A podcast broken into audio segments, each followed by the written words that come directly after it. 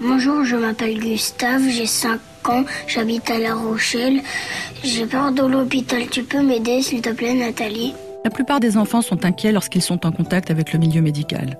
Cela engendre une peur de l'inconnu, une peur d'avoir mal ou peur d'être séparé de ses parents. Certaines peurs peuvent aussi venir d'une mauvaise expérience.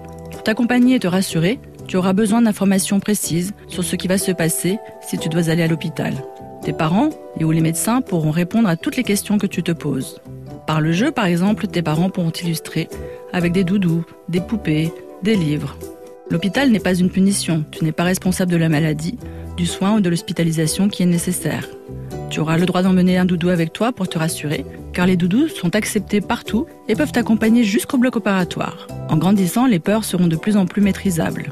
Si la peur te paraît toujours insoutenable, une ou deux séances avec un thérapeute seront alors nécessaires pour déceler une éventuelle mauvaise expérience passée à éclaircir. Et n'oubliez pas qu'une parole dite est un nuage de moins dans la tête.